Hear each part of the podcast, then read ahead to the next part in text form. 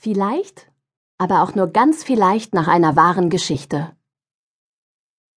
Mutig ist nicht der, der keine Ängste hat, sondern der, der sich ihnen stellt. B.S. Where there is desire, there's gonna be a flame. Where there is a flame, someone's bound to get burned. But just because it burns doesn't mean you're gonna die. You've gotta get up and try, try, try. Gotta get up and try, try, try. You gotta get up and try, try, try. Pink. Try. Erstes Kapitel. Kira. Mut. Auch Wagemut oder Beherztheit. Bedeutet, dass man sich traut und fähig ist, etwas zu wagen. Die Bereitschaft, angesichts eines zu erwartenden Nachteils etwas zu tun, was man für richtig hält. Mut zeigt, wer einer bestehenden Gefahr ins Auge sehend eine Handlung ausführt, obwohl man sich der Gefahr durchaus bewusst ist. Ich klappte den Duden zu und legte ihn neben mich auf das Kopfkissen. Unsere Klassenlehrerin Frau Weinberg hatte mal wieder mit einer ihrer ausgefallenen Ideen für den Deutschunterricht brilliert. Schreibt einen freien Aufsatz über eines der folgenden Wörter. Liebe, Hass, Wut, Vergebung, Glück oder Mut, hatte sie erklärt. Den Aufsatz machte über die Sommerferien fertig und im August lesen alle nacheinander vor, was sie geschrieben haben. Dann hatte sie uns in Vierergruppen aufgeteilt. Ich war in der Mutgruppe. Ausgerechnet. Denn ich war nicht mutig. Noch nie gewesen. Dass man sich traut, etwas zu wagen murmelte ich leise vor mich hin, während ich mich von der Seite auf den Rücken rollte und die Arme hinter meinem Kopf verschränkte. Ich traute mich nie irgendetwas. Ich hatte mich noch nicht mal getraut zu sagen, dass die Mutgruppe vielleicht nicht gerade das Richtige für mich war.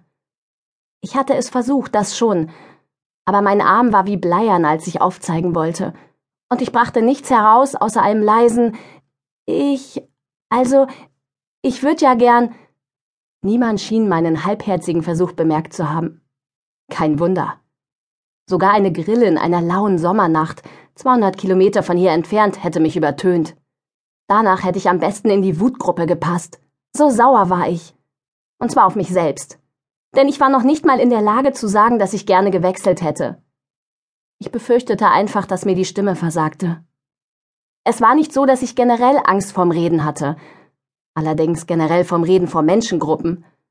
Immer wenn ich nur daran dachte, dass mehrere Menschen im Raum gleichzeitig meine Lippenbewegung beobachten würden, um womöglich dem zu folgen, was ich sagte, bekam ich sofort einen Schweißausbruch.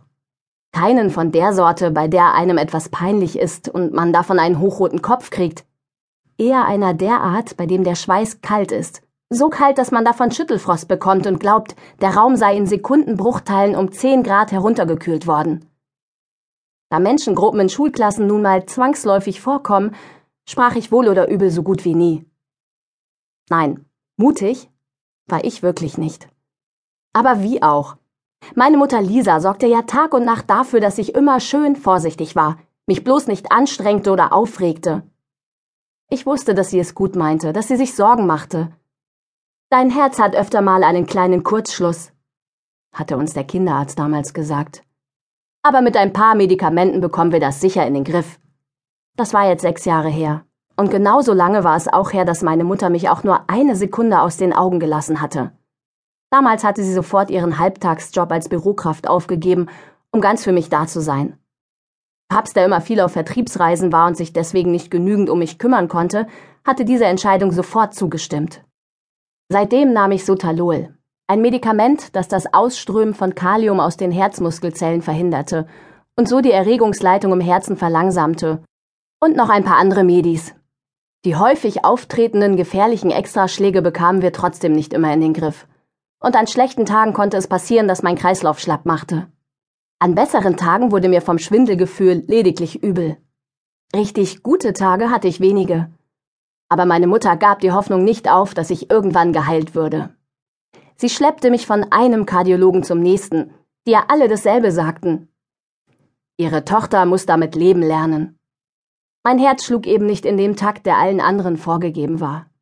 Meist schlug es schneller und oft stolperte es. Paps hatte irgendwann angefangen, es